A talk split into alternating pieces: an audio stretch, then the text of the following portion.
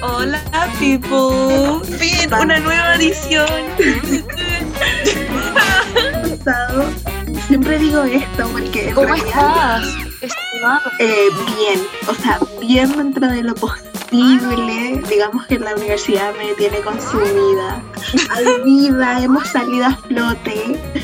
Han sido semanas como muy difícil. Ah, difícil. No, pero me han pasado varias desgracias. ¿Como cuáles? O sea, desgracias así que son como, ah, una wea mala o weas cuáticas.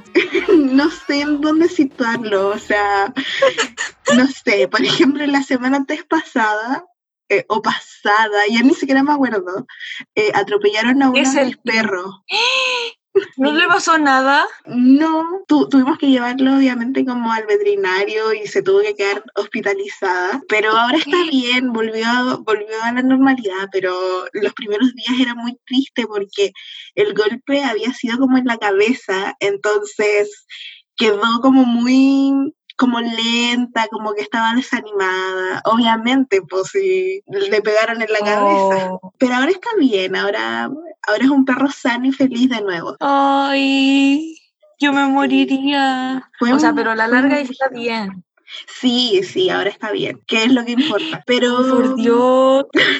sí, Oh, es que oh, yo pensé que vas a decir algo como, no sé, eh, mis clases han estado pésimo, pésimo. Pero no llegáis con eso, sí, y no te había contado porque Con los quería, animales no. quería que supieras esta reacción. Oh, no. Todo lo que Sí. tenga que ver con mascotas, animales, yo, yo paso a otro nivel. Oh, No, sí, Pero está bien, eso es lo que importa. sí, sí. Yo igual al principio me sentí muy culpable porque eh, fui una mala dueña, encuentro, porque la, y- la saqué a pasear ese día desamarrada. Entonces, como que en parte era mi culpa. Pero ahora está bien, entonces eh, la culpa se fue. ya no siento culpa. O sea, o sea, obviamente tú no lo ibas a hacer a propósito. No, sí, pues, que no. uno no, no, no presagia ese tipo de cosas, a veces pasan, son accidentes. Sí, es Pero, verdad. oh Así que la moraleja de esto No. es saquen a sus perros amarrados. Cuéntame de tu vida. yo eso te iba a decir, de que yo no saco a mi perro porque mi perro es gigante y se educó puertas adentro. Por ejemplo, puede ver la puerta abierta Ujú, y no sale, le tiene miedo al exterior. De él- verdad. él me enseñó lo que es la cuarentena. Y además porque se pone idiota cuando ve a otros perros, ¿no? o sea, como cualquier perro en realidad, pero ¿Se es muy grande, ladrar? entonces sí, me da más miedo la integridad de- del otro animal que el de mi perro, entonces no. O sea, me da igual porque él, él está bien, le da lo mismo. Es que Pero mientras como a él le yo- dé lo mismo está todo bien. Porque los Ah. las mascotas nos controlan. mi vecina, esa buena, adora los animales, tiene ocho perros. Y ningún perro está flaco. Así, o sea, los tiene hermosamente cuidados. Y mi perro es pastor alemán, pastor alemán con labrador, así que es más, es una raza media rara. Lo peor de dos mundos. Y, y la otra perrita es pastora alemana y, y creo que está enamorado. Está enamorado de la vecina. Es lo la más vecina, lindo. De la vecina dueña de los perros o del perro vecino. No entiendo. ¿Te imaginas, güey? De la perrita, la perrita. Y la perrita como que le hace la desconocida, entonces yo pienso, oh, está triste. No sé, yo sinceramente como que no conozco de amistad entre perros porque eh, tengo tres perros y son como, como los matones. Entonces a ellos no les gusta ser amigos, solo les gusta ladrar y espantar a los otros perros. Así que, que mis intentos Son- por que tengan amigos fallan. Ese es como el clásico cabro chico que cuando llega al colegio y, él lo consintieron en todo cuando era, cuando, antes de, de ir al colegio, y weón como que se cree el mandamás, como que todos tienen que hacer lo que ellos quieran. Exacto. Eh, Uy, uy, uy, uy, uy. Uy, uy, uy, uy. qué duro, qué dura la vida de perros. Creo que podríamos hablar una hora seguida sobre mm, perros, pero este podcast no es sobre perros, entonces no, no queremos salirnos ah. del, del camino. Este podcast es muy especial porque de hecho es un capítulo especial porque el, contenido de nuestros podcasts son acerca de directores y directoras principalmente. Pero en este capítulo vamos a hablar de una, podríamos llamar miniserie o serie. Uh, sabes que nunca me lo había planteado de esa manera. Para mí es serie. Siempre pensé que las miniseries se referían a, la, a las series que tenían capítulos que duraban poco rato.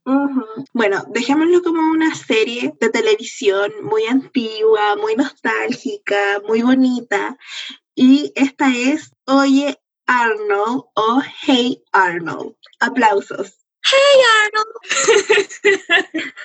oh, por Dios, me encanta Hey Arnold. Me, fascina. A mí igual. Eh, creo que mm, hay muchas series que me recuerdan caleta a mi infancia, porque en general eran series que uno podía ver como en la televisión abierta.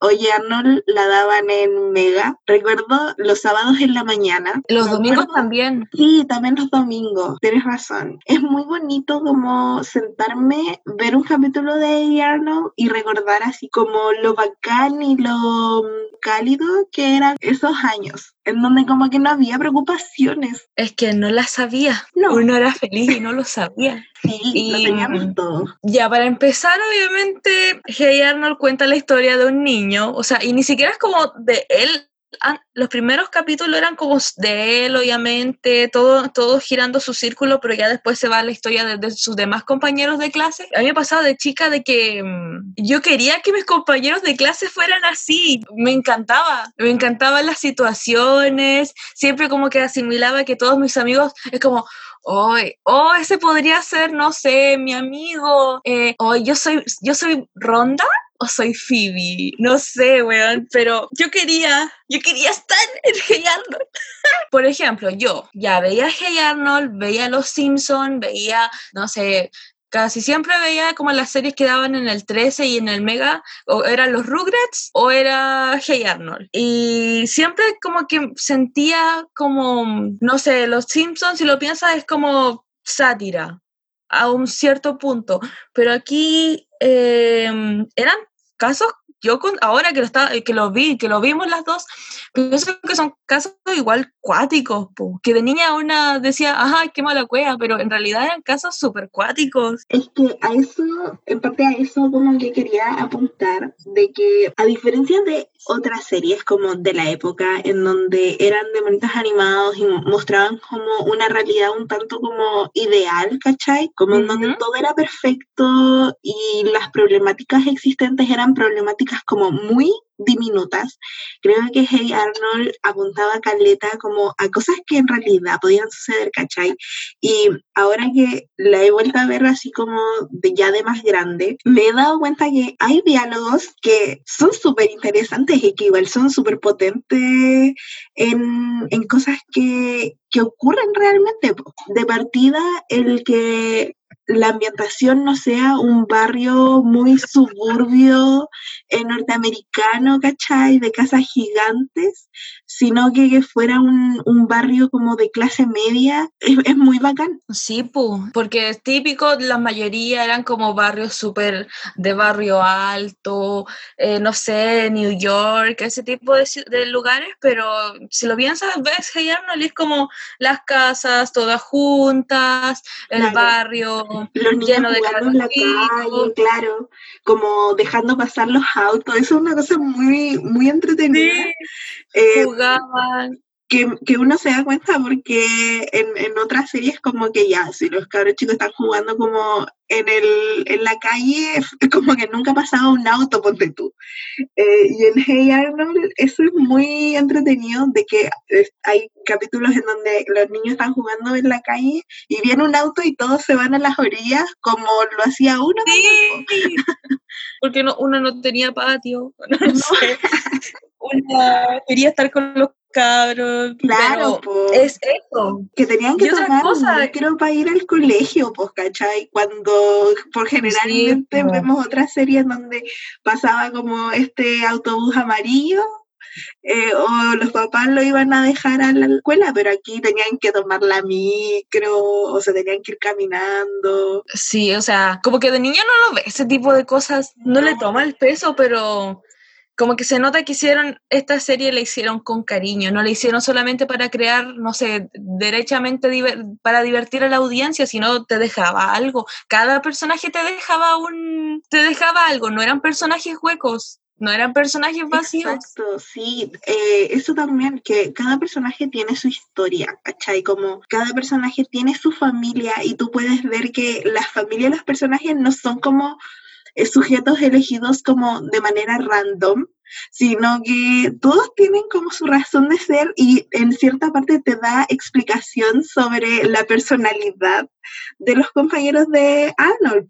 Hay capítulos que se tratan derechamente de Gerald, hay capítulos que se tratan derechamente de, no sé, Stinky, la Phoebe, que a mí me encanta la Phoebe, bueno, la Helga, ¿para qué? Pues si la Helga tenía caleta de capítulo en solitario. De los personajes más recordados, yo cacho, es Helga. Mira, y de chica me cargaba Helga. Y ahora viendo la serie, entiendo por qué me caía mal. O sea, no es como, ay, ahora me cae bien. No, tengo problemas con el personaje, pero a la vez entiendo por qué. ¿No te gusta y eso. Sí, creí que Helga era tu personaje favorito. O sea, eh, obviamente era como, no sé, yo de chica era uniceja, igual que Helga. ¿De verdad? Era, es que, oh, Oh, los peores años, sí, era súper uniceja. O sea, no sé si uniceja, pero tenía las cejas muy gruesas y ya no estaban prácticamente, se estaban uniendo cada vez más hasta tal punto de que yo tenía que hacer algo al respecto. Y también era crecer. es que era niña y mi mamá decía que me faltaba para sacarme las cejas y yo veía al resto de mis compañeras que tenían las cejas normales menos yo. Así que un punto que le rogué, por favor, soy tu hija, ayúdame. y ahí me... Por favor, mírame. Pero ya eso es como un aspecto superficial si lo pensáis, pero de chica era como que de verdad todo se basaba, una cosa que los demás viesen que estaba mal en ti o que sobresaliese de alguna manera, tú ya te catalogabas como eso, tenías una identidad, eras una sola cosa. Creo que no puedo estar más de acuerdo contigo, onda, mm, yo siempre fui cachetona, ¿cachai? Como siempre, onda, desde chica. Y la gente como que lo primero que veía en mí era que era cachetona entonces, obviamente, una genera como un, una, un rechazo a esas características. Claro, como ya. Yo también era cachetona, mi chocale. Chocala, choque de cachetes. Quiero decir que me gusta Caleta Helga. Y cuando chica también me gustaba Helga, como que nunca sentí que era un personaje que como que me caía mal ni nada de eso. Porque podía ver en Helga a la pequeña Kataji de tercero básico que no era como ni ni súper delicada, ¿cachai? Como que era desastrosa. Y por eso creo que me gustaba Helga. Se entiende, porque Helga estaba a la defensiva porque no quería mostrar como su lado, no sé si decir su lado débil o su lado sensible quizás. Eh, tenía que ser así. Bueno, les contamos que nosotras vimos... Eh, ciertos capítulos de cada temporada de Hey Arnold son cuatro, cinco temporadas y vimos como cuatro capítulos por temporada que creímos eran capítulos como característicos, si les podemos decir, o que hablaban sobre cosas eh, interesantes, ¿cierto? Por supuesto. Si hay algún capítulo que quizás nosotras no hablamos y ustedes dijeron, pero ¿qué les pasa? Bueno, nuestras sinceras disculpas. Si lo consideran, hay capítulos que son, que algunos consideran magistrales y hay otros que dicen, no, estos son magistrales, estos son excelentes, pero, o sea, esta serie tiene capítulos bacanes y nosotros recogimos un pedacito de cada temporada, así que si tiene quejas, no las dice. Y aparte, los capítulos, considero que la mayoría de los capítulos, si no todos, son súper entretenidos, así que independiente si no era un capítulo eh, magistral, como dijo la cara, eh, da lo mismo, porque 10 mm, de 10. Por supuesto, por supuesto. Bien, entonces en la primera temporada tenemos ah, cuatro capítulos, que, los cuales serían Visita al Acuario, El Chico del Pórtico, Olga regresa a casa y Gerald viene de visita.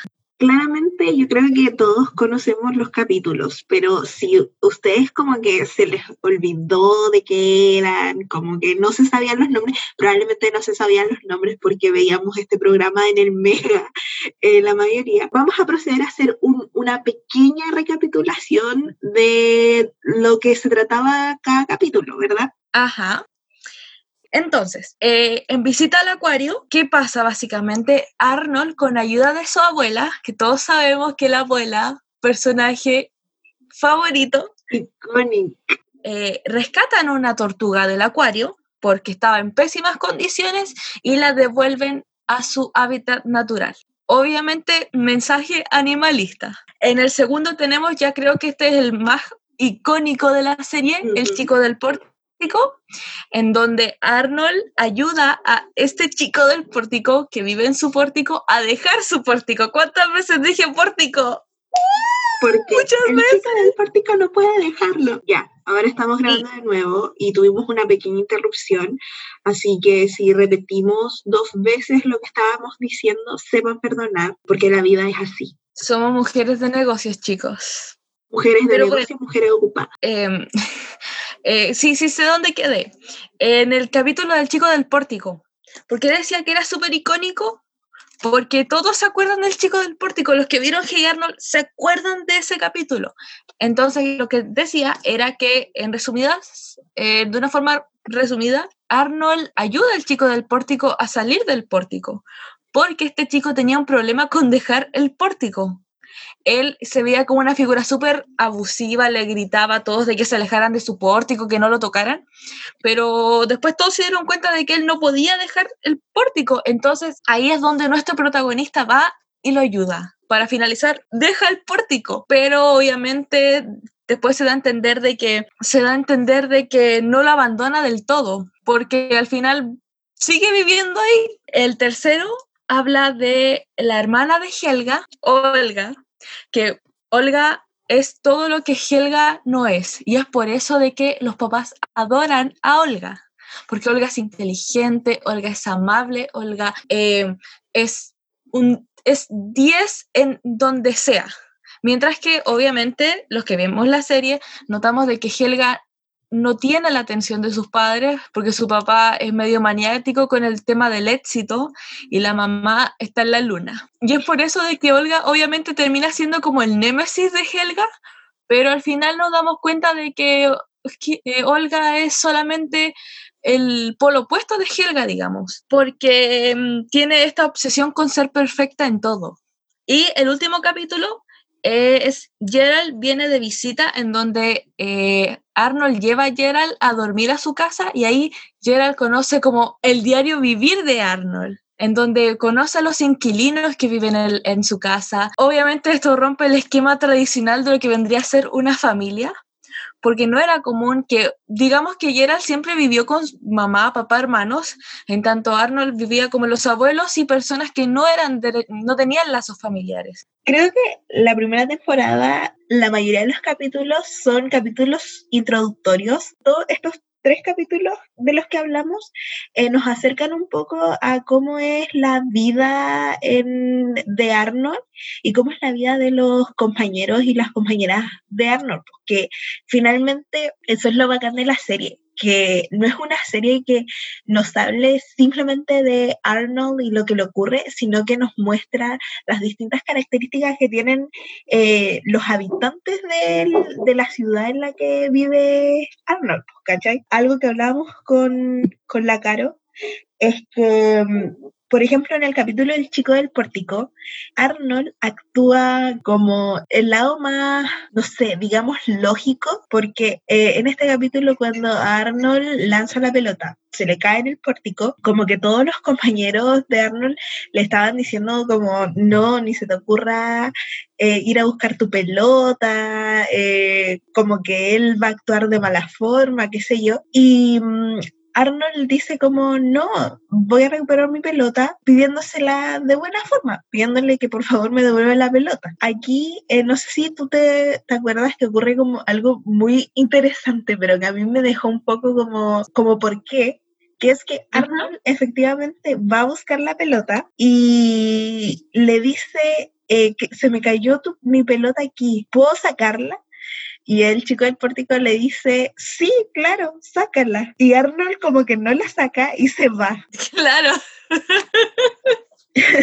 Entonces como la verdad yo pensé que eso había ocurrido porque como que eh, Arnold esperaba otra reacción del chico del porticopo. Eso también tiene que ver con no juzgar las apariencias. Em, en los cuatro capítulos, eh, no sé si en los cuatro capítulos, pero sí, eso como que siempre es como el cambio de tuerca que tiene, porque, por ejemplo, en Visita al Acuario ya vemos que realmente la abuela, quizás no de esta forma, pero la abuela como que no representa como este cuadro de abuela tradicional, si lo, si lo podemos decir así, porque ella incita a Arnold que hay que liberar a la, a la tortuga.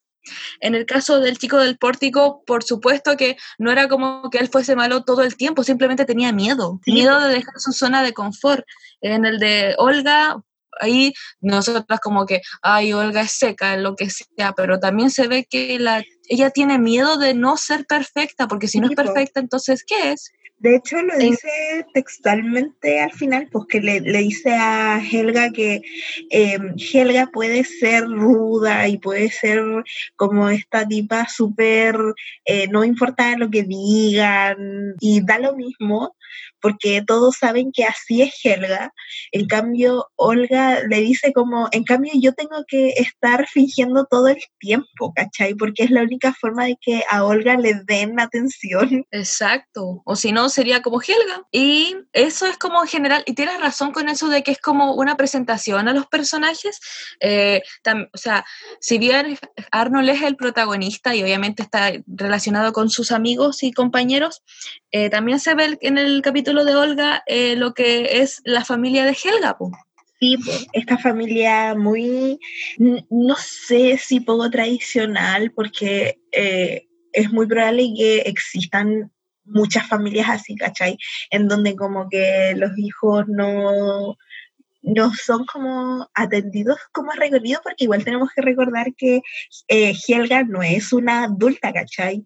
Helga tiene nueve años, como, como que es una niña todavía y aún así los papás no la pescan, eh, la mamá tiene mm, esta, mm, este yo creo que alcoholismo derechamente. Y el papá es imbécil todo el tiempo. Un maníaco, loco, así un personaje súper detestable. Y con respecto al Gerald viene a casa, este igual es uno de los capítulos que nos como adentra a la vida de Arnold, en donde vemos personajes insostenibles, básicamente, que dan mucha rabia. O sea, yo me acuerdo que tanto ahora como cuando era chica, me daban mucha rabia los capítulos en donde aparecían estos personajes. Es que, mira, el personaje de Oscar yo lo encuentro sumamente detestable. Es un parásito, es como un bicho. Y es que obviamente hay capítulos donde uno como que empatiza con él. Bueno, en mi caso nunca fue así, siempre lo encontré un... No, nunca me gustó el personaje de Oscar. No, a mí Había más personajes, había más personajes, pero siempre me quedé con el Oscar, así como... Oh. Yo no sé si, si a alguien le puede caer bien ese tipo de persona. Aprovechador, ¿cachai? Como que se hace la víctima, como que, no sé, todo el ambiente de Arnold estaba ambientado en, en un espacio en donde no tenían tantos recursos, era una clase media baja, por lo tanto, habían eh, situaciones que tenían que ver como eh, situaciones económicas que uno entendía. Pero el problema de eh, Kokos, Kokoski, Kokoski. Sí, del Oscar Kokoschka. Kokoschka, era que como que ni siquiera hacía el esfuerzo. No, flojo, weón, flojo, flojo, flojo, flojo. Como la tiene una guagua. Sí, tiene una guagua. Y la, la, esposa es como que ya está aburrida de él, pero aún así no, no entiendo por qué no no los deja. De hecho, en el capítulo como que se pelean, se tiran platos y después como, ¡ay, mi cielo, mi! Estos serían los cuatro capítulos que elegimos. Eh, ¿Podríamos pasar a la siguiente temporada? Claro que sí. En la segunda temporada, también cuatro capítulos, elegimos Laila la Perfecta, El Día de Padre e Hija, Huelga de Maestros y Amor de Estudiante. Mm. Y aquí se ve un avance. En Laila la Perfecta el capítulo trata sobre Laila, una chica que viene del campo, que viene a estudiar a la escuela donde está Arnold, donde están todos sus amigos, y que, cuál es la gracia de Laila, es que es graciosa, es, divertida, es inteligente, es, es un encanto Laila. Y esto hace que todas las chicas se sientan poco menos que pasadas a llevar, porque no, no pueden con tanta perfección.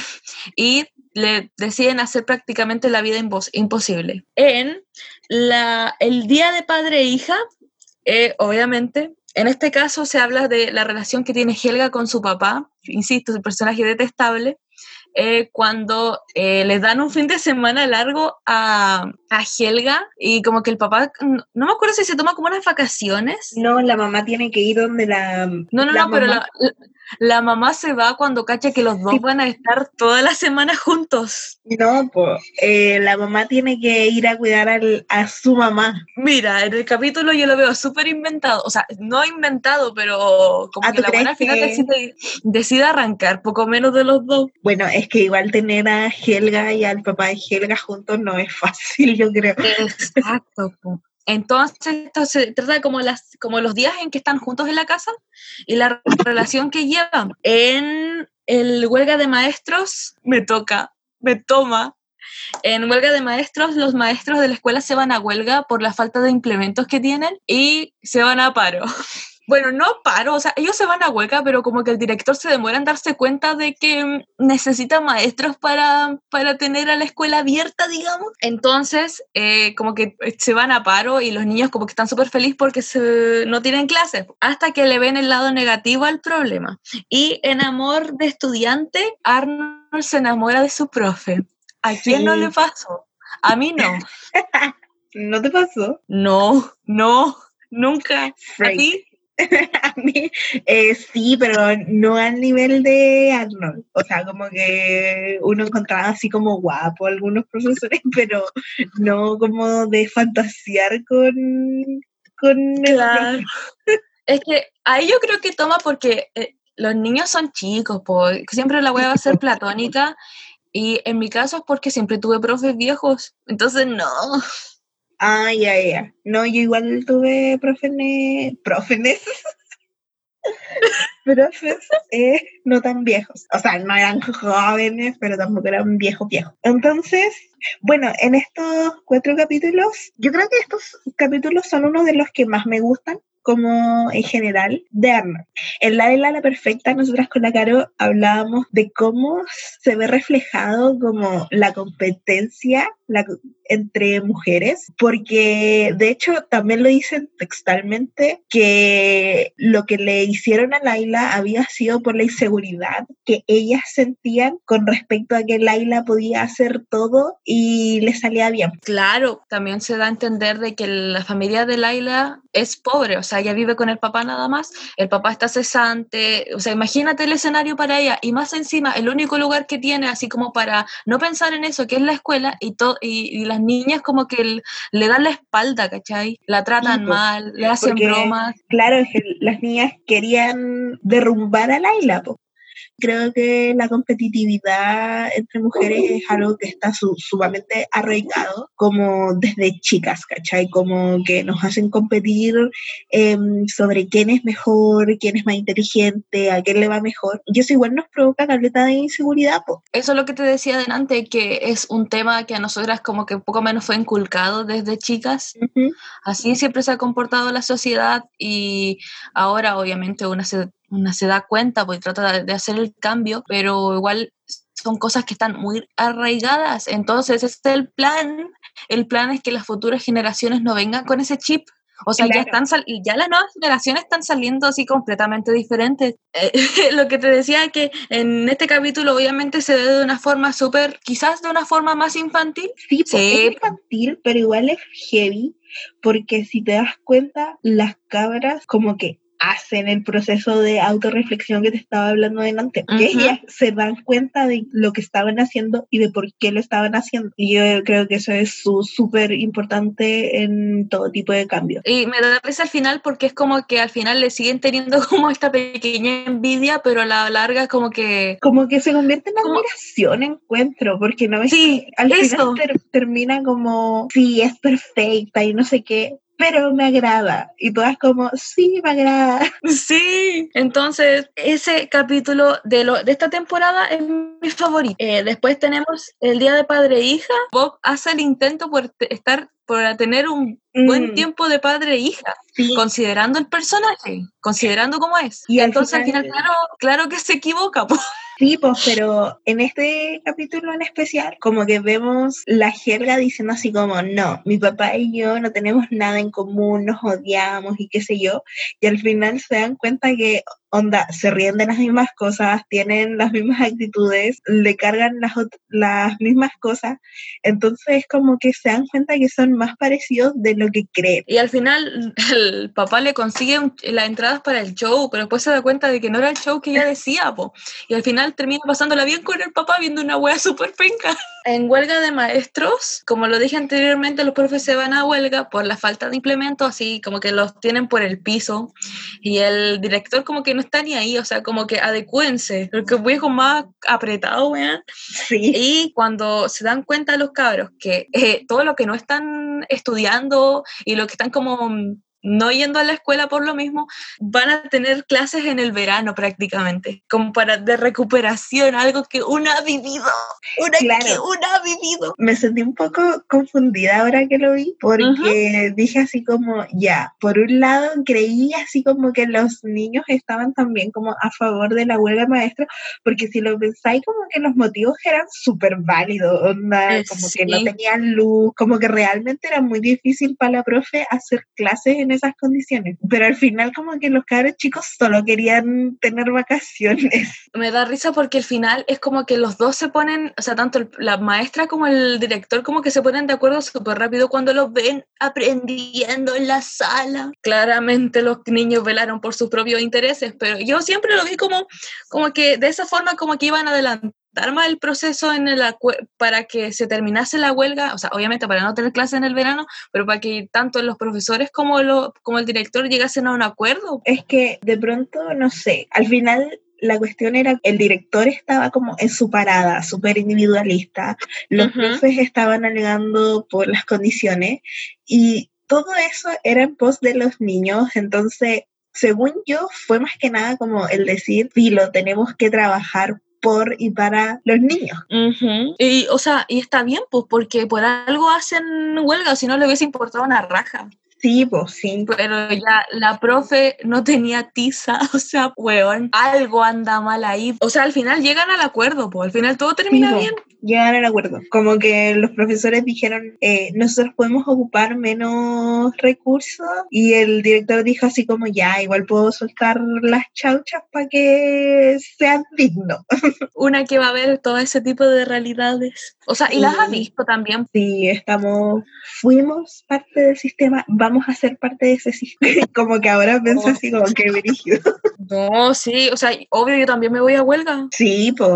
Tanto por mí como por los cabros. ¿Cómo vaya a enseñar así? No, no se puede, pues igual eh, es sabido que necesitáis como condiciones mínimas para hacer clases, pues, ¿cachai? Como si tampoco uno es mago. No, pum. Una trata de hacer lo mejor que puede, pero si no te pescan, si te ven como ya, oh, ya está alegando, ya algo anda mal. Al- con el mismo tema de los profes, también está Amor de Estudiante, en donde Arnold se enamora de su profe, pero como que el weón, ¿qué chucha me pasa? Así, ¿Qué me pasa? Y el Es otro que- dice, estás enamorado, estás Era enamorado. Era como su primero, su primer amor, así, como, Sí. como muy idealizado, como que Arnold prácticamente creía que se iba a casar con, con la profe.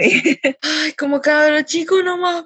En síntesis, eh, lo que la temporada 1 presenta ya en esta segunda temporada se ve más a flote, digamos. Obviamente, a diferencia del personaje de Laila, porque ese es un personaje nuevo. Mira, de, de la temporada 1 a la temporada 2, mi, mi, episodio favorito de la temporada 1 es Olga regresa a casa y el de la temporada 2 es Laila la Perfecta. En mi caso, yo cacho que Olga regresa a casa, es mi favorito de la primera, como de los que hablamos en realidad. y, Obvio. Y de la temporada 2, eh, el día de padre e hija. Bien, y con esto pasamos a la temporada 3. En la temporada 3 tenemos prueba de aptitud, ya la PCO, ya que chucha. eh, Olga se compromete el día de los padres y cena para cuatro. ¿En dónde? En la prueba de aptitud, no es que sea la PSU, es que yo cuando vi, cuando vi el título del capítulo dije, ya, que chucha me la PSU, tan, tan, tan joven. Eh, ya, en prueba de aptitud, el profe, el profe Simmons, le hace una prueba a los cabros chicos. ¿Qué tipo de prueba era esa? Esas pruebas de, de para pa qué eres bueno, que como sí. las que nos hacían en cuarto medio para saber como qué debería estudiar, que claramente no, no son sí. tan verídicas. Me da risa porque los resultados eran como súper específicos. Po. Sí, po. me acuerdo que yo cuando lo hice, eh, me salió como pedagogía, me salió así como artes, artes dramáticas. Yo nunca hice esa prueba. No, a mí me la hacían caleta. Como que todos los años, desde que estuve en enseñanza media, me hacían esa prueba. Que no era una prueba, era un test. Como que tú tenías que marcar así como, ¿me gusta ver tele? Sí. ¡Qué envidia! Pero bueno, pero siempre lo vi como que a los cabros chicos era como también entretenido, pero igual cuando tenéis como 9, 10 años ya... El punto es que este capítulo juega con eso, po, de cómo afecta a los niños esa respuesta. En, en Olga se compromete, vuelve Olga, la hermana de Helga, pero esta buena decide que se va a casar con un chico, así como off, y eh, que me da risa porque en esa parte dice, yo lo voy a mantener en una parte, y sí, todos como los papás, o sea, cuando les dijo que a los papás que se iba a casar, como que los papás estaban un poco menos destruidos y yo estaba del lado de los papás. Bueno, después cuando analicemos los capítulos voy a ver. Ah, y, y, lo que los papás estaban como súper tristes, la Helga estaba como, oh, por fin, así como algo bueno le tenía que pasar porque eso significaría de que no iba a ver más a Olga. Po. Claro. Y no es que la viese todos los días en todo caso, pero tú sabes. En el Día de, de los Padres, iba a decir el Día de Padre, el Día de los Padres, ya este sería como el capítulo, ¿cómo decirlo? Que, que muestra así como por qué Arnold vive con los abuelos claro, y, y de forma, los papás. Y, y de una forma súper emotiva. Eh, y Cena para Cuatro, que para mí ese capítulo lo encuentro muy bacán, que es que, que Olga va a decir que Helga se gana unos pases para ir a un restaurante francés súper fino y tiene cuatro pases, entonces de esa forma ella como que hace movidas para que Arnold vaya con ella, po. y obviamente con, con, su amigo, que en este caso es Gerald, y ella fuese con la Phoebe. Po. Y ahí pasan muchas cosas porque en lo que ella veía, el Arnold siempre le decía que Laila era súper sofisticada, así como que era, uy, y obviamente Helga nunca demostró ser una persona súper sofisticada. Entonces, ese es con lo que ella juega en el proceso. Entonces, en prueba de aptitud, ya los cabros le hacen el test, que dato aparte, el Harold como que la abuela rellena con una H. A la chute. A Yujin se le caen las pruebas, como que el profe manda a Yujin como a recolectar las pruebas y se les cae y se les mezclan. Entonces, los resultados de Harold son, se convierten en los resultados de Helga y viceversa. Uh -huh. Obviamente, la Helga como que recibe los resultados de Harold, que le dicen que va a ser una leñadora, en tanto al Harold como que le dicen de que prácticamente él podrá ser bueno en lo que sea porque es seco. Y ahí es cuando Harold se toma en serio el, el resultado, sí, pues, se, se cree que, que, puede hacer lo que quiera. Harold siempre es como visto, no sé, como el al que le cuesta más, digamos, como que no está ni ahí, que dijo, ah, ya me va mal y qué tanto. Y en este proceso como de él creyéndose el cuento, logra hacer caleta cuestiones, como que es súper seco en todo. Me da risa porque, o sea, no risa, pero la primera temporada a Harold se le ve como el antagonista, como el niño bullying, y como que al paso que la temporada, o sea, que la serie avanza, como que se le ve como un personaje promedio, o sea, no es ya el antagonista, es como el niño de la clase de Arnold, ¿cachai? Es que después, más adelante, vemos en el capítulo del Día de los Padres, los papás de Harold son muy buenos papás, como muy preocupados. Uno se quedaría como con esa percepción de que los papás de Harold eran como parecidos a los papás de la Helga, porque actuaba así como súper rudo y súper molestoso y todo, pero los papás son como literal abrazables. Sí, porque eh, cuando, se, cuando se enteran de que Harold es inteligente, como que lo, tampoco como que se le sube los humos, lo apoyan. Claro. Em, en cambio, ponte tú, cuando los papás de Helga reciben los resultados, que obviamente no son los correctos, como que chuta, ya, así como ya, qué decepcionante. De hecho, ni siquiera le importa. Eh, hay una parte al final, como cuando el profe les va a decir así como no hubo un error, como que el papá le dice así como ya y tengo que pagar para eso. Sí, pero para Helga es decepcionante, que es como ya me, voy a resignar a, lo que el destino me está diciendo que debo hacer. No se da cuenta hasta que ve como los rasgos, como que Harold como que está siendo más participativo en clases y Helga como que ya no está ni ahí con las clases, no está ni ahí con la vida. Entonces ahí se pega la cacha y se da cuenta del error pero aún así, uno pensaría que el Harold diría así como, ay, ya filo.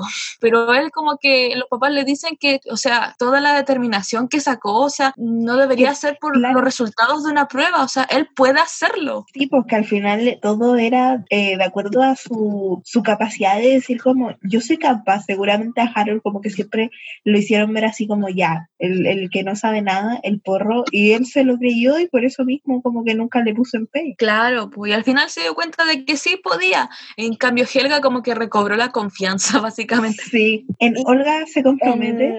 Bueno, aquí vemos como el, el de, de, Olga es una persona que miente, eh, le miente a los papás y a Olga. Más encima tiene mm, otra polola. Y Helga al principio como que quería que la Olga se fuera con este tipo, le daba lo mismo pese a que ella sabía. Pero aquí viene así como el amor de los hermanas. Porque ella decía de que ya está bien verla sufrir un poco. pero hay un límite. Claro, hay una parte que dice, es mi hermana y yo tengo que ayudarla, aunque eh, no, no me caiga bien, no me agrade. y es verdad, Y, o sea, ¿qué importa si te cae mal? O sea, si tú ves que están que está en una situación y tú sabes que puedes interferir, hazlo. Por eso la Helga como que fue perfecto. No tuvo que, o sea, hizo, le hizo una amenaza, pero y él solito se fue. Fue el medio escándalo, fue como tú sabías y al final la última parte que es, es, como muy noble de parte de la Helga y ahí uno como que se da cuenta que, que Helga no es mala, si no es mala, simplemente como que necesita atención.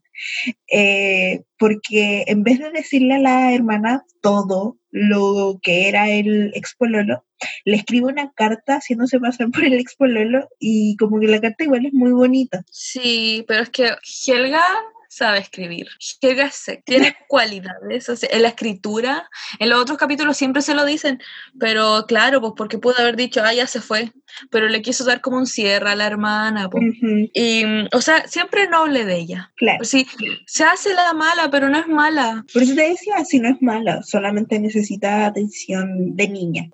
Y el Día de los Padres, prosiguiendo, está el torneo en la escuela de los Días de los Padres y mm, todos como que ya voy a ir con mi papá, voy a ir con mis papás, ya la wea. Y obviamente ahí a Arnold como que le viene la preocupación porque él, todos en el colegio saben, no tiene padres. Y él tampoco era como un problema para él hasta que ese capítulo como que aparece, porque claramente lleva a los abuelos y los abuelos como que están 100% bacán, como que hoy se me encantan los abuelos, eh, pero eso a la larga igual lo deprime, pues. algo notorio, y más si son cabros chicos. Entonces, como que eso hace que Arnold en pocas palabras se deprima y el abuelo como que decida contarle qué pasó con los papás. Y aquí nos damos cuenta de que los papás eran como súper aventureros y que se perdieron en un viaje a um, algún lugar de Centroamérica. La mamá como que era como doctora, el papá como que recorría, no sé, me da pena, me da pena.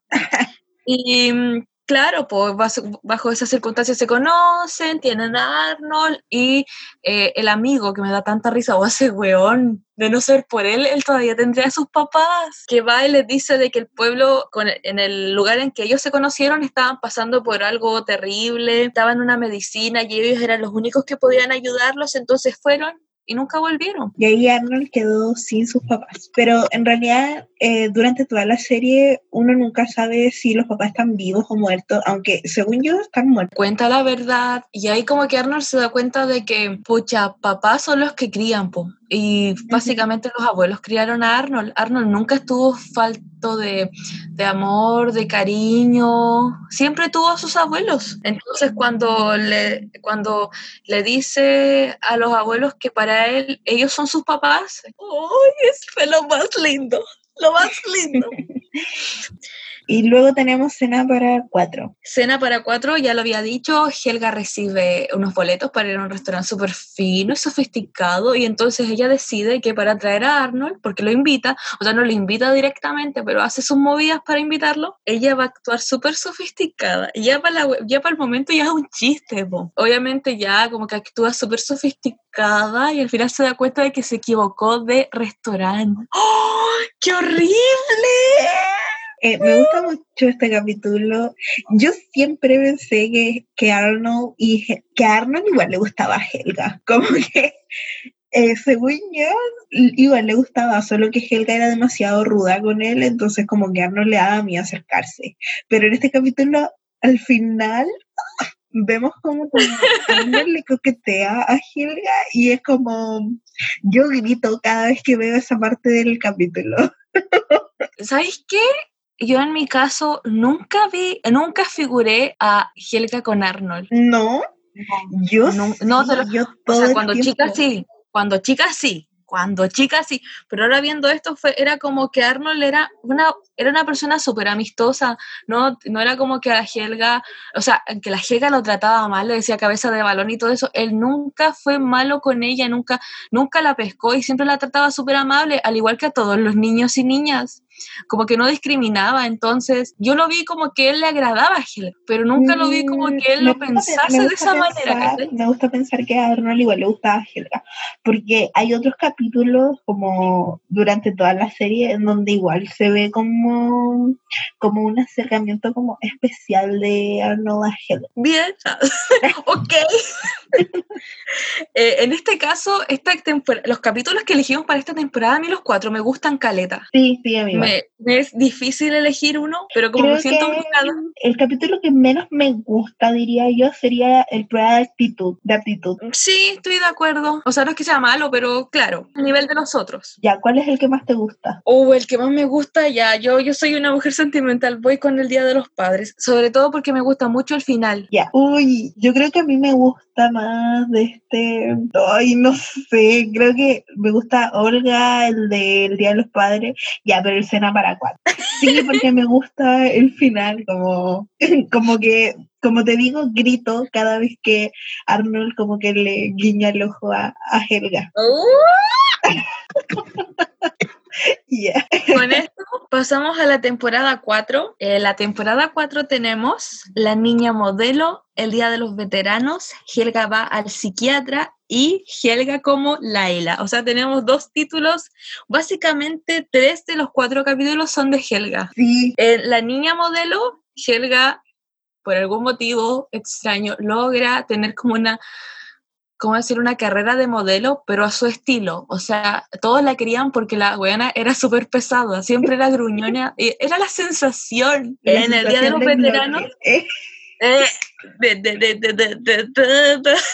en el Día de los Veteranos, el abuelo cuenta su experiencia en la guerra, o sea, él y el papá de Gerald, porque los dos se van a la capital a celebrar el Día de los Veteranos. Como visto, un capítulo muy patriótico. el tercero, Helga va al psiquiatra, que encuentro que me gusta, me gusta, porque desmantela información de Helga que yo siempre quise saber más de Helga. Ah, y porque le asignan el ir a la psiquiatra porque le pega, básicamente porque le pega al... Ay, ese weón que siempre le respira por la, por la oreja, weón, que sabe esa weá. Ay, lo odio. Yo también le pegaría. Como, como que Sí. espera que no, que no, sí. ¿Por qué Es no que me es desagradable, weón. Como que imagínate a tú así como en la nada y llega alguien y te empieza a respirar. ¡Ay, ya! Oh, no, no, no, no, no, no. Como no, que no, tiene mocos. Así como. ¡Uy! Y el último, Helga como Laila, en donde Helga le pide consejos a Laila para ser eh, como poco menos como la niña perfecta, porque como dijimos anteriormente, Laila es perfecta. Entonces, obviamente hace esto para llamar la atención de Arnold, po, porque como hemos notado en las temporadas anteriores, capítulos anteriores, ah, es obvio que a Arnold le gusta Laila, bueno, obvio. Sí, po, pero sí, después como que tienen citas y todo eso. Oye, que a mí igual como que me da rabia la Laila ya. es que yo soy muy support de Arnold y Helga. Como que para mí, they belong together. No, y- O sea, mira, ya iremos a eso. Calma, calmación, calmación. Eh, la niña modelo, ya lo había dicho, eh, Helga tiene su carrera de modelo y obviamente con su marca personal que es ser ella, modelando, o sea, ni siquiera modela, weón. Obviamente empieza a odiar toda la atención que empieza a recibir y no sabe qué hacer, pues. Entonces, ya para avan- avanzando el capítulo, el Arnold le dice que no sea como es, que intente ser lo contrario como es, a ver cómo le, cómo le resulta. po. Eh, y así deshacerse de todo esto que a la larga le está molestando Caleta Helga, lo hace, es amable y todos dejan de, de- captarle la, la atención. Y al final del capítulo que me da risa, el, el Arnold le dice, me gustó cuando te vi amable, así, no sé si fueron exactamente las palabras, y le dice, ¿por qué no puedes ser amable todo el tiempo? Y la Helga le dice, ¿por qué no puedo? Porque no soy así. Yo ahí dije, bien. Al final, Helga no sería Helga si no es, si no es así de ruda. Si al final lo que nos gusta de Helga es que sea como bravucona, mala. Yo ahí digo bien por ella porque ya por- siempre se ha dado a entender de que el Arnold siempre quiso ver como ese lado amable de Helga. Sí, sí. O siempre como que la trató mejor cuando Helga como que hacía lo correcto, etcétera. Y como, que en ese se lo capítulo directamente Siempre. Igual eso es un poco chato. Encuentro como. es que por eso pues Arnold. Es que eso me da risa porque como cuando la jerga le dice no puedo, así soy yo, es como que poco menos le dice, bueno, acéptame como soy. Entonces como que la jerga no va a cambiar, o sea, si algún día mágicamente termina pololeando con Arno, lo que sé yo, va a ser como es ella. No va a ser pretendiendo que es otra persona. Me gusta ese capítulo. En el Día de los Veteranos, ya había dicho que eh, el abuelo, el Phil, eh, cuenta su experiencia en la guerra y también lo hace el papá de Gerald. Y siempre como que se, quiso notar de que Gerald como que estaba súper orgulloso que su papá haya ido a la guerra y después se entera de que su papá como que era archivista nada más pues, y como que lo desilusionó Caleta. Y es como, ay, ya, o sea, como que, ¿qué onda? Si no fuiste a la guerra prácticamente. Y el caso del abuelo es que de una forma muy cómica, claro que detiene a un escuadrón de alemanes y tiene al final su propia placa, o sea que en teoría sí lo consideran héroe de guerra. po. Y ya cuentan todo eso, pero a mí yo siempre voy a quedar con eso de, porque ya Arnold, como que el tema de Arnold era que el abuelo siempre inventaba weas. Entonces no sabía si creerlo o no esta historia. Y el caso de Gerald era como todo lo contrario, como que, mm, como que el papá poco menos se sentía mal por no haber sido lo que su hijo quería que él fuese. Al final, eh, obviamente se revela de que él le salvó la vida a una persona y como que al final la persona, ellos se encuentran y le dice así como, oh, qué bacán, debes estar orgulloso de tu papá, etcétera. Igual considero de que, porque el papá dice, porque yo serví a mi país, tenía que servir a mi país, y yo como, yo viendo el capítulo ahora, era como, weón, ¿qué ha hecho tu país por ti, weón? Entonces a la larga, a la larga se da a entender de que, mm, o al menos así siempre lo vi, que mm, no importa qué rol tuviste, o sea, en realidad ninguna guerra lleva a ninguna parte, nadie gana en la guerra, pero el tema es que al final lo ven como que sí fue un héroe de guerra, a su manera. O sea, de una forma siempre es como el capítulo patriótico de que ya nadie venera a los veteranos, no le da la importancia. Y a la larga es como que está bien, pero tampoco está tan bien, ¿cachai? Yo creo que depende, por ejemplo, la cultura de los gringos son muy, muy de venerar todas las, las, personas que van a la guerra, ¿cachai? Mucho más en, en ese contexto, o sea, de esos años, porque probablemente ese capítulo es del, no sé, yo calculo que como del 2001. Más o menos. Entonces, obviamente, como que para nosotros igual es, como, ¿de? Más para esta generación como venerar eh, a los veteranos de guerra. Es que ponte tú, yo tengo como esta división entre las personas que fueron a alistarse a ir a la guerra, weón, y la gente que se vio obligada a ir a la guerra, que para mí no es lo mismo. Pero en el caso de que lo haces como porque te gusta, ya esa es esa es otra Eso, porque voy por mi país, te di la weá. Y yo, eso es lo que decía. ¿Qué ha hecho tu país por ti, weón? No ha hecho ni una weá. No, ponte tú la guerra de Vietnam, ponte tú. Mucha gente murió sin ningún motivo, sin ningún contexto. ¿Por qué? ¿Para qué? Nada. Entonces, igual, claro, pues este el contexto de guerra, que ahora nuestra generación ya lo tiene, no la weá, la gran cosa, porque sí murió gente, pero es más como, así como, ay, weón, fuiste a la guerra, la weá bacán, ¿no, weón? Imagínate, para esas personas debió ser la weá más terrible. Sí, imagínate. Cada día era, cada día era como el último. ¿Verdad? Paja como de la cultura del, del army, ¿cómo se dice? Del del ejército, eh, es, como esta naturalización que tienen al portar armas, a la violencia, al, asesinato, eh, cuando no es normal. No lo es.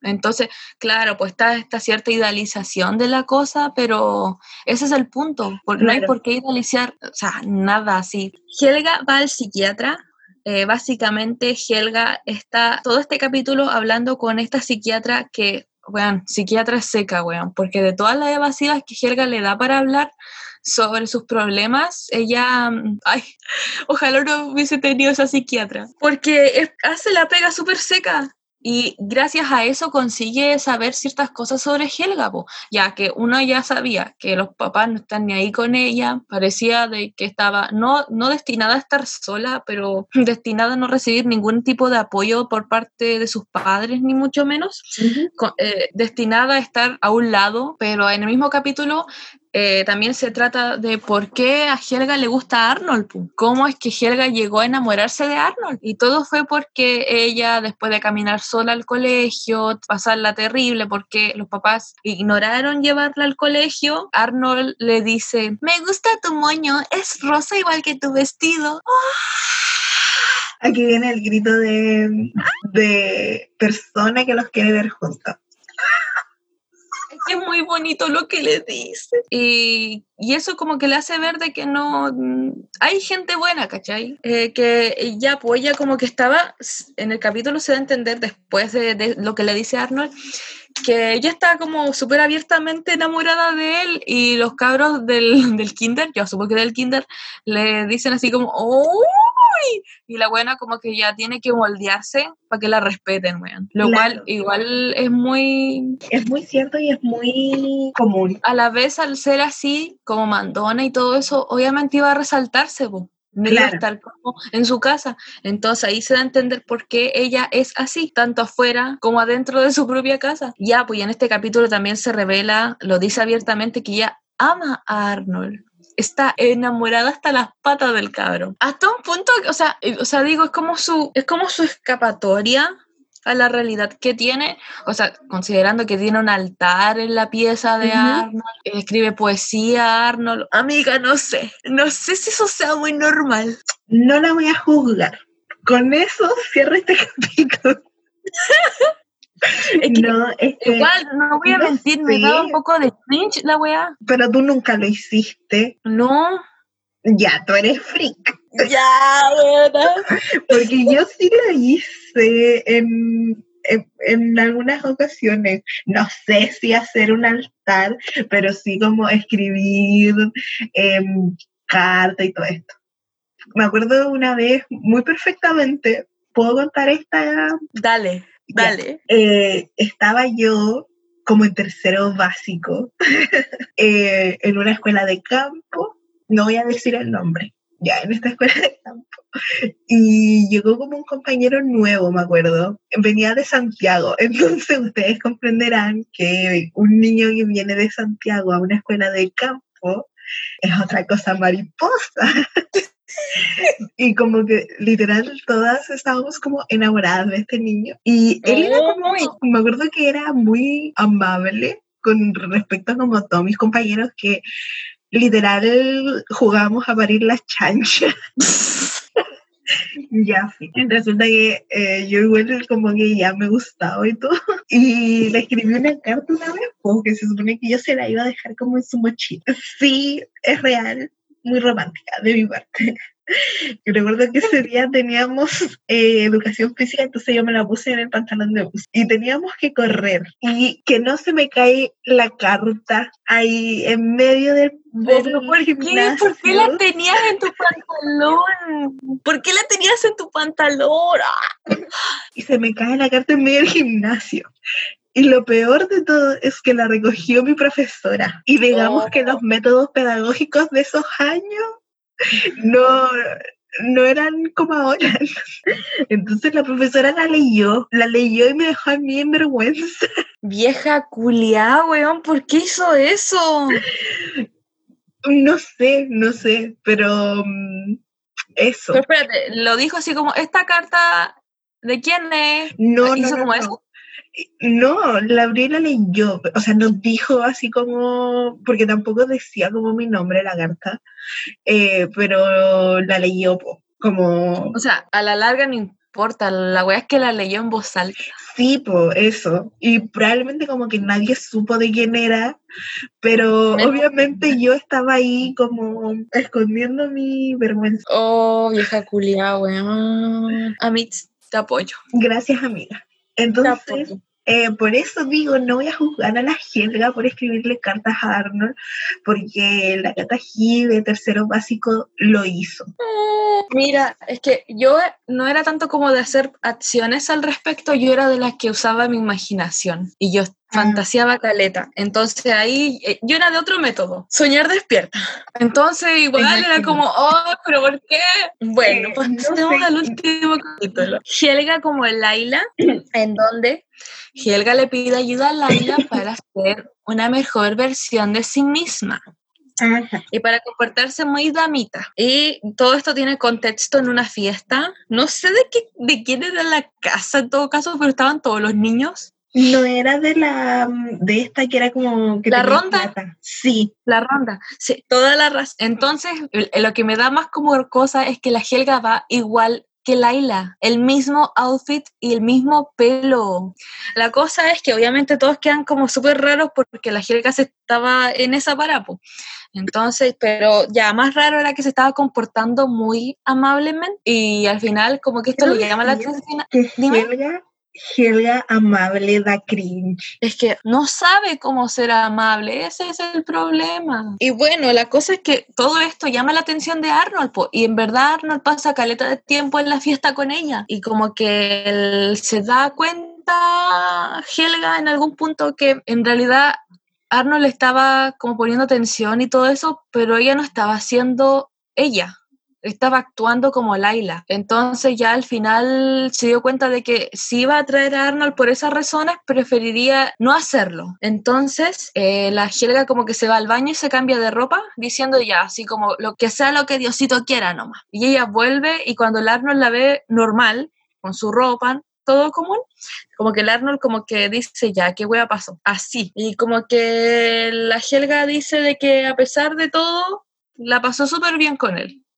Y el Arnold dice lo mismo, y ese es el capítulo. La cosa era que me gustó este capítulo igual porque la Helga como que ya en el, la niña modelo como que igual está aterrizada, pero en este también. A pesar de que tiene como la idea de actuar como Laila, ya como que dice, ya no voy a actuar más como está Laila, porque así no soy yo. Y si le gusta a la gente, bueno, y si no le gusta, bueno también.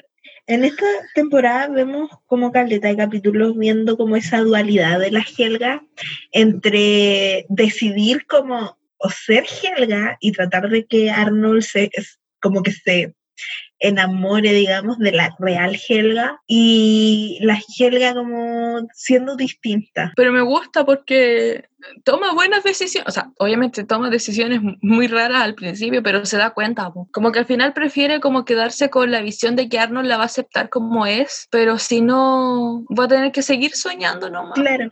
entonces, mi capítulo favorito de los cuatro capítulos que hablamos sería, ay, Helga como el Ayla, lo dije. En general, debo decir que me gustaban caleta los capítulos de las fiestas en la casa de, de Ronda. Eh, pero voy a elegir la niña modelo. Perfecto. Y con esto, esto nos conlleva a... La última temporada. La última temporada, las cuales elegimos, que Em, el niño chocolate, Un día en la vida de un aula, Amnesia y el diario. Para mí, para mí, el niño chocolate es una alegoría a la adicción, weón. O sea, derechamente. O sea, no hay nada que, no hay nada que pensar, así es. Sí, sí, es verdad. Em, de hecho, por lo que leí, el capítulo es súper polémico. O sea, cuando se, cuando se estrenó fue muy polémico, por lo mismo. Sí, porque en realidad ya de partida la forma en la que actúa el niño chocolate... Igual de un, un jalado, weón. Sí, sí, o sea, está fuera de sí. y como que cuando oh. come chocolate es, básicamente jalando neopren. Chucha, weón. Pero sí, eh, o sea, igual lo entiendo porque eh, uno igual tiene adicción al chocolate, pero no a ese nivel. Pero el weón sacaba de la basura, o sea, ya yo miraría el envoltorio, miraría cómo está la condición del basurero por último, pero no sacaría el chocolate así, weón. Quiero agregar que mis personajes menos, menos queridos de uh como, o sea, no sé si menos querido, como que más detesto ver, y puede que esta sea como una um, unpopular opinion, Creo que Eugene, el niño chocolate, y el inquilino de Arnold. Ah, el Oscar. No, no. Detesto más al chino. No ah, sé por qué tengo tanto rechazo hacia él. Me carga el Oscar, sí, pero detesto más al chino. El chino igual, como que se pega un capítulo bacán. El de la hija, ¿no? Sí. Sí, pero la mayor parte del tiempo es detestable. Oh my God. Con el Eugene, igual te encuentro razón, sí. Es que em, es que es que al final es como un personaje súper monótono. No sé si tú te acuerdas del capítulo de Hey Arnold en donde como que el, el, Arnold le quiere hacer una fiesta de cumpleaños, pero todo le sale mal y al final el le dice al Arnold de que no se preocupe porque, o sea, no es tu culpa tener mala suerte. Y al final queda como que Arnold es el de la mala suerte, no él. y yo como, ¡uy! Eh, sí, encima como que no se, no se hace cargo de sus actos y no, yo no podría ser amiga, porque esa no es mala suerte, Caro. esa no es mala suerte. es, es estupidez. Porque hace cosas tontas. Entonces, como que obviamente le van a salir mal. Tenéis razón. O sea, necesito ver más capítulos para hacer memoria, pero sí. Al weón siempre le pasaba alguna wea y no era como mala suerte. ¿Para qué estamos con Pero lo del niño del niño chocolate es que yo no puedo culparlo porque el weón es. Es que va a sonar raro, pero el weón es un adicto. Ya no está, ya no puede, ya no puede, ya no está como a cargo de sus propias, de sus propios actos. Me gusta porque, bueno, eh, yéndonos al caso del capítulo, el Arnold como que lo quiere ayudar a superar su adicción. O sea, pasan otras cosas, pero a la larga, eh, ¿cuál es la solución? Ah, ¿cuál es la solución aquí? Es que el weón reemplaza los chocolates por los rábanos, que sería, en otras palabras, cambiar una adicción con otra. Ya, pero es que, mira, ¿cachai? Cuando a los adictos eh, les dan como mm, una especie de droga que en realidad no es droga. ¿Cómo se le, cómo se le llama? Em, ¿Como placebo? Sí, un placebo. Ya, creo que eh, el rábano vendría siendo el placebo definitivamente del niño chocolate. Ah, y también en el capítulo como que se da a entender de que le cuesta y ya no es ya no es capaz de dejarlo por sí mismo, por eso va a pedir ayuda. Weona, es cuático. Sí. Es cuático. Sí, sí. Ah, vi este capítulo muy en la como el, el capítulo Niño Chocolate, pero ahora que, que lo estamos hablando, tipo. Aparte me toma, me toma caleta el niño chocolate. Yo de niña decía, oh, qué bacán. O sea, ahora no, pues, pero que era como que el güey se lo pasaba comiendo chocolate, como eso es lo que yo quiero llegar a ser. Comer chocolate. Ya, mira, a mí tengo algún tipo de adicción al chocolate. Yo, no al nivel de niño chocolate. Creo que ya dije Pero esto, tuve un déjà vu, que creo que ya lo dije. Pero sí soy de esas personas que, por ejemplo, no puede guardar un chocolate para mañana. Onda, mm, como que no entiendo a la gente que puede como sacar un diente de chocolate y después como guardar el chocolate como por una semana o dos semanas, como que yo no puedo. Yo tampoco. ¿Y sabéis qué más me pasa? Yo no puedo entender a la gente que comparte el chocolate. Ah, sí, también. La wea. Yo sé que podéis compartir galletas, ese tipo de cosas, porque es como ya, porque sabéis que te quedan más, pero, pero no puedo con el chocolate. Para mí es como una wea, una reliquia prácticamente. Ya, así como. ¿Qué está mal contigo? Replantéate si, si compartes el chocolate y si guardas el chocolate como por una semana, porque no es normal. Sí, o sea, se sabe de que hay niños, y yo creo que me incluyo, que son, tienen una adicción al azúcar. Porque en mi caso no es solamente el chocolate. Yo, yo soy team dulce y a mí me gusta caletar los salados, pero si me hacía elegir, yo elijo dulce, cualquier tipo de dulce. Gente que es, no puede vivir un día sin tomar Coca-Cola, ya. Eso Sí, es un ejemplo. Oye, ¿qué, ¿qué onda esa gente? O sea, yo miro a mis vecinos que van a comprar Coca-Cola Y como todos los días la misma weá. mi tata, mi tata tenía algún tipo de adicción a la Coca-Cola. Más encima mi abuela tenía como una cantina, entonces vendía ¡Ah, mierda! Una cantina. ¡Qué bacán! crecí, es que era muy chistoso porque como que la cantina estaba en la mitad de la casa, entonces, por ejemplo, de ir a la cocina, a las piezas, tenía que sí o sí pasar por la cantina. He visto a los mejores hombres de mi generación deslizarse hacia la locura, así. Tú en la cantina, así viendo cómo se emborrachan los viejos que van. He visto lo peor del hombre. ¡Qué wea! Pasemos al siguiente capítulo para dejar este atrás. Un día en la vida de un aula. Yo no me acordaba de este capítulo, no me acordaba. Después cuando lo vi, resultó que me gustó Caleta. Es bueno, es un capítulo bueno, a mí igual me gusta. Em, para los que no les suena, eh, trata sobre que al profe, mira, dime si me equivoco, al profe lo eligen como maestro del año, ¿cierto?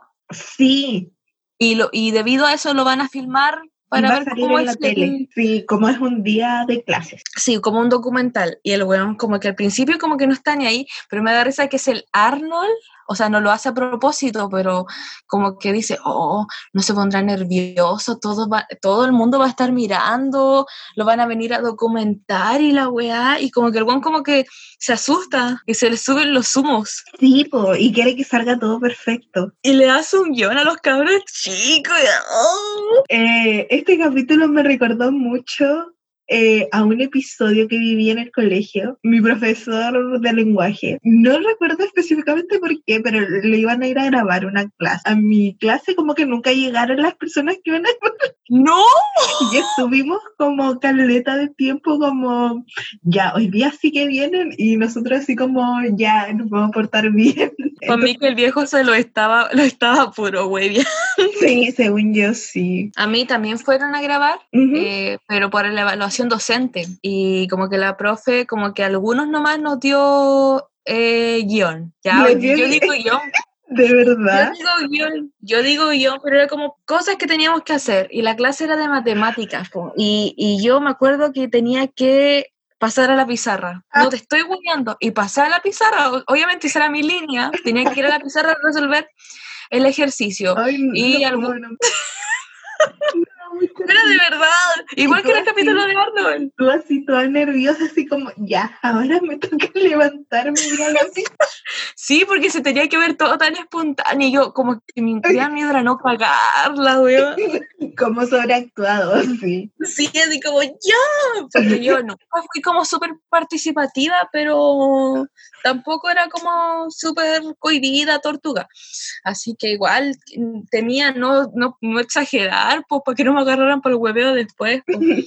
y ya, pues, algunos tenían que hacer preguntas, otros tenían que pasar a la pizarra, y eso no, no era, no todos participaron, pero fue así. Yo, como era buena estudiante, tuve que pasar a la pizarra en ese tiempo en el que yo sabía caleta de matemáticas, porque ahora nada. Así que eh, fue muy raro. me imagino, me imagino. Y, o sea, y a la larga en este episodio, claro que la web también está pauteada, pero les sale pésimo porque no son espontáneos. Como que el, el, el, hombre que estaba grabando les decía así como, ya, pero tienen que olvidar de que yo estoy aquí.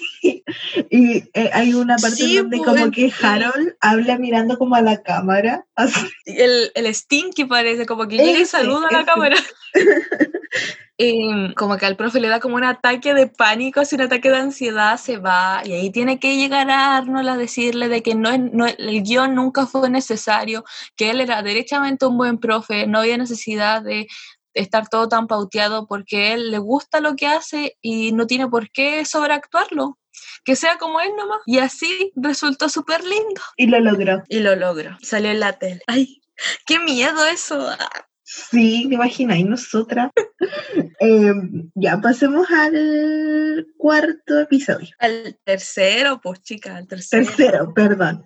Pero... el capítulo este es Amnesia, en donde Helga, de nuevo de Helga, Helga tiene un accidente y le da amnesia temporal obviamente. Eh, esto es culpa de Arnold porque Arnold lanzó la pelota que estaban jugando béisbol y como que le llegó todo en la cabeza a la pobre Helga y obviamente se sintió responsable y se ofreció a cuidarla. Y ya, pues al principio obviamente tenía amnesia, eso, eso, eso era verdad.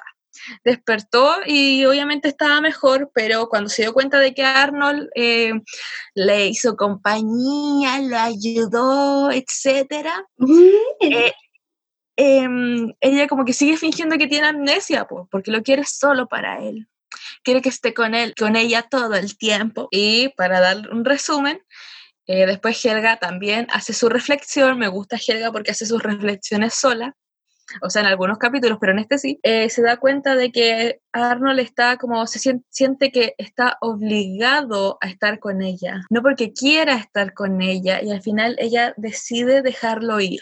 Obviamente hace una actuación para hacerle entender de que la amnesia se le quitó, y al final el episodio termina bien en realidad porque él, él ofrece acompañar a la casa, y ella como que le dice, no tienes que ser amable conmigo, ya no tengo amnesia.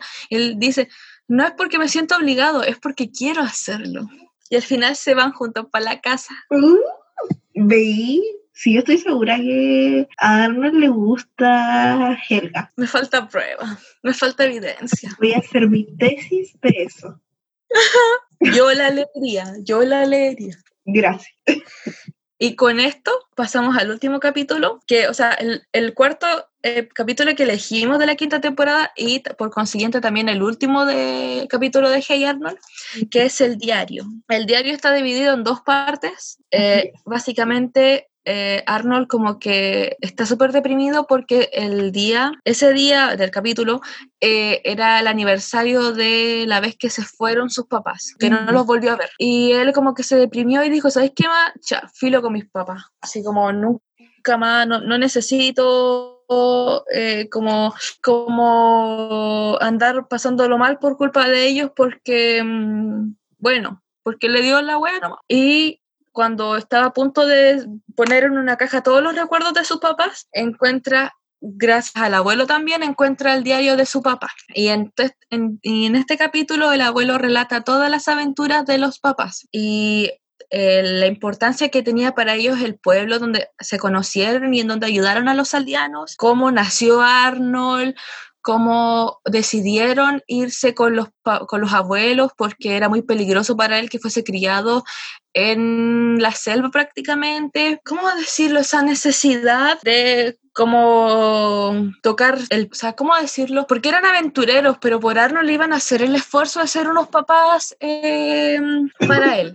Y obviamente les resulta, después sucede de que llega este buen Eduardo, en donde le dice de que el pueblo que ellos tanto querían, estaban, necesitaban ayuda. Necesitaban ayuda y que por eso los papás de Arnold habían ido para allá. Ahí termina el diario Y como que Arnold se siente aliviado porque sabe que sus papás lo quisieron mucho, que tuvieron aventuras, que se querían caleta, toda la mierda.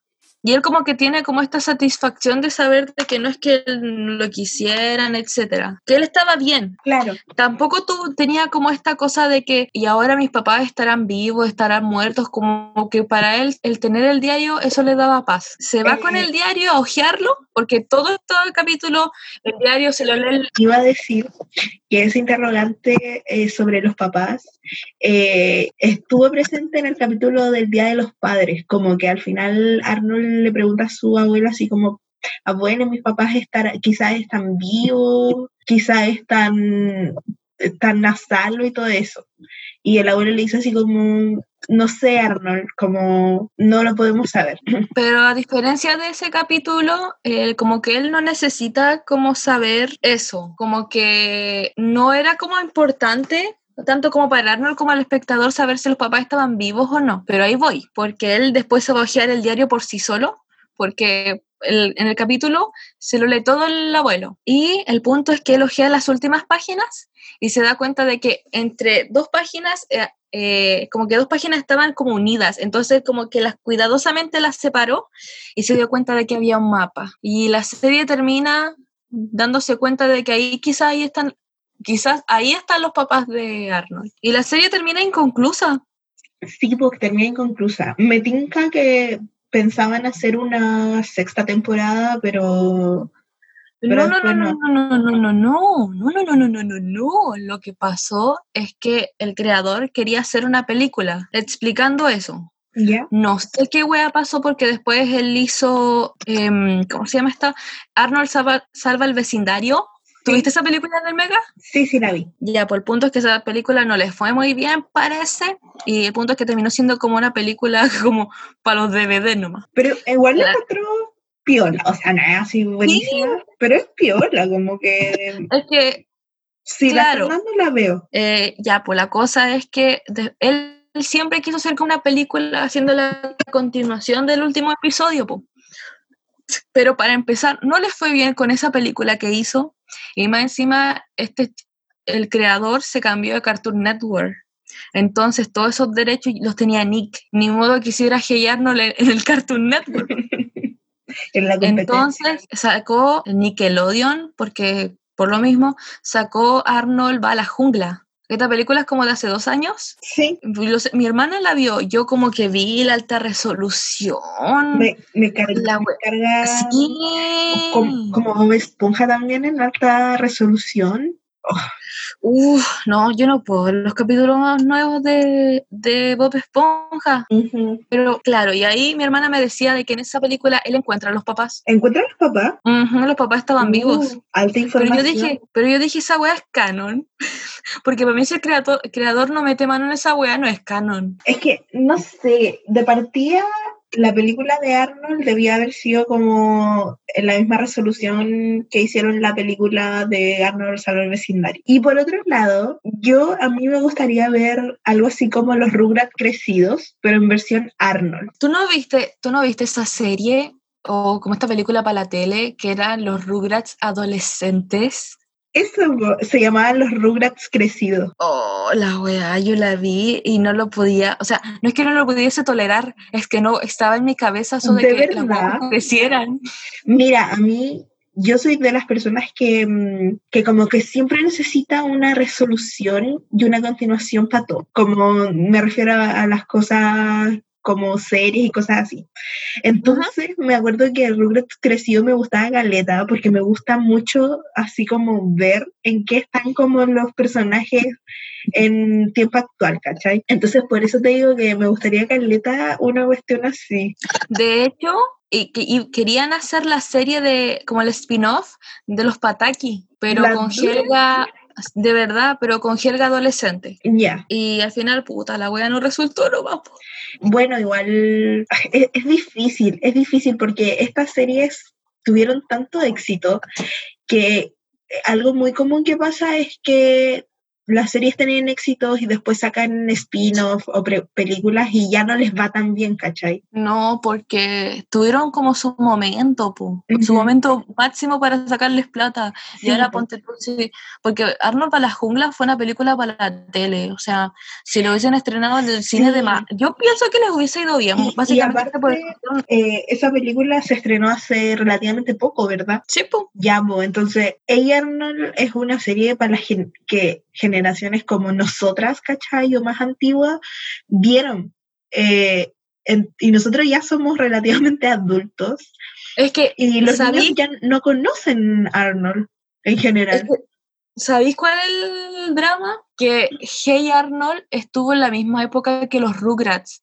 Y popularmente los gringos les gustaba más los Rugrats porque los Rugrats tuvieron como tres películas y tengo entendido de que cuando se estrenó la película de Hey Arnold, se, poco después, una diferencia así como muy ínfima, se estrenó la película de los Rugrats y todos los buenos fueron a ver la película de las guaguas pero mm, es que no recuerdo cómo veíamos Rugrats y Arnold por la tele, como que no recuerdo muy bien los tiempos, como la genealogía de las películas y las series. Entonces, como que para mí, dentro de mí, mis recuerdos, como que las películas de Rugrats fueron casi simultáneas a la, mm, a la serie. Y según ah. yo, Arnold como que la serie terminó y pasó harto tiempo para que subieran, para que hicieran la película, porque si mal no lo recuerdo, como que la película, yo recuerdo haberla visto, no sé, como el 2009, 2007, una cosa así. Como que esperaron caleta entre las... es que en Arnold, esperaron caleta entre el final de la serie y la película. Pasó harto rato. Y, y, ahí es donde yo cacho que fallan, porque debieron haber sacado las películas. En primer lugar, la película de la jungla la debieron haber sacado casi al tiro de que terminó Arnold, pero pasó caleta tiempo. Pasaron años. El dinero, pues. El dinero, los cambios, todo cambia. Pero nos quedamos con, con, el Arnold antiguo y lo bacán es que uno como que puede verlo en, en, cualquier momento y siempre va a sentir como lo bacán que es la serie. Es que es muy bacán. Es que condensa tantas cosas que son tan importantes y, y me gusta porque no es como ya dije que algunas cosas como que tenían el factor infantil, pero onda, da lo mismo. Sí, pues si al final obviamente van a tener el factor infantil si eran series como orientadas al público infantil. Lo bacán de esto es que mm, aún así tú podés tener, como nosotras ahora, que tenemos veintitantos años y, y, todavía le encontramos la gracia y podemos verla y encontrar características que cuando chicas como que pasaban desapercibidas. Es que no sé, ahora, es que sería como tonto decir que ahora nada más están así este tipo de, de animación que es como súper ahueona, porque siempre ha existido la animación ahueona, que como que dice que los cabros chicos son tontos, que no van a entender nada.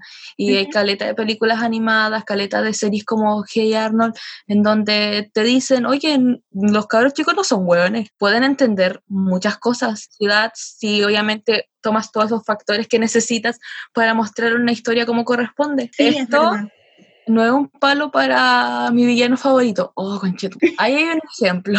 Aluminio. Oh, ya, ahí tenéis. Em, bueno, y, en eso, ¿tienes algo más que agregar sobre Arnold? Eh, me encanta, eh, pero en general, serie de mi infancia. Por mi parte, creo que no tengo nada más que decir creo que ya le dije todo. Eh. eh. O sea, la única cosa que quiero decir es que, insisto, la música es bacán, es súper jazz. Eso, eso era lo importante. El, de hecho, lo tenía como anotada. Creo que el, el, toque de jazz tiene mucho que ver con como la escena en donde se mm, desarrolla. Como que la ciudad ya es muy estilo jazz, ¿cachai? Como como muy, lo asocio mucho como a Nueva Orleans. Yo iba a decir Seattle.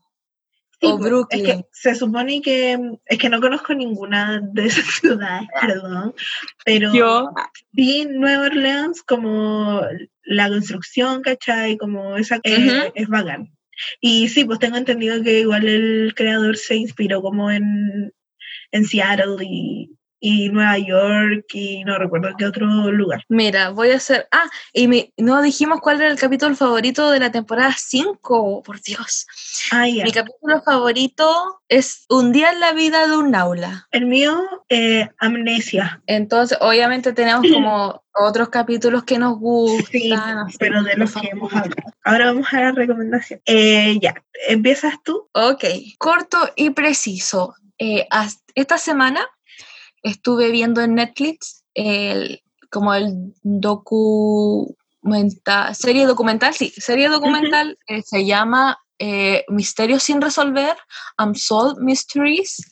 Eh, son seis capítulos de 50 minutos cada uno, excepto uno que tiene como 40, en donde hablan de casos, obviamente reales, de eh, misterios, literal, li- misterios que no se resolvieron, tanto como eh, eventos que no se pudieron explicar, teorías que no se pudieron refutar, ni hipótesis que no, nada, nada, casos criminales, la mayoría son criminales y son muy cuáticos. O sea, no necesitáis verlos todos, puedes ver uno y, y ahí le agarras como el gusto. Y es muy recomendable, eh, habla de casos muy cuáticos y igual da caleta de pena porque, eh, o sea, uno sabe cómo es la justicia, Claro. tanto de la gringa como la chilena, entonces la recomiendo caleta, es súper corta, se les va a hacer poco, en serio.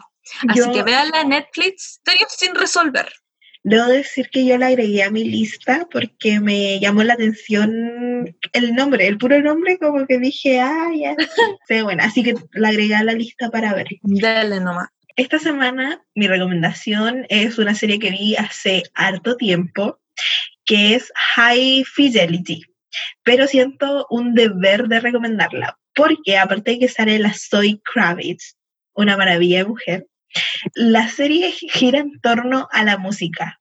Eh, Zoe Kravitz es la dueña de una disquería, eh, discos de vinilo, por supuesto, y eh, nos cuenta como sus amores y desamores que ha tenido durante la vida y en ese tiempo actual. La música le da todo el toque hermoso, eh, aparte que está ambientada como en las calles de Nueva York. Y mm, nada, creo que la estética, la música, la actuación, la historia es súper cautivante. Eso, yo la vi en Hulu, porque estoy muy de las Hulu, pero eh, de seguro que la van a encontrar en internet porque se hizo como bien popular. Creo que está en Cuevana 3. Ya, Así entonces la pueden ver en Cuevana 3. Véanla. Ay, Tiene errores de continuidad que son, tiene varios errores de continuidad y son como bien, se notan harto, pero en mi caso como que no afectan mucho la historia en general. Em, y quiero recomendar como un bonus track eh, que creo que es bien importante y fue un documental que vi ayer, eh, que se llama Este año no hay cosecha. No sé si lo has visto. Oh, mujer. Oh, sí, yo también lo vi.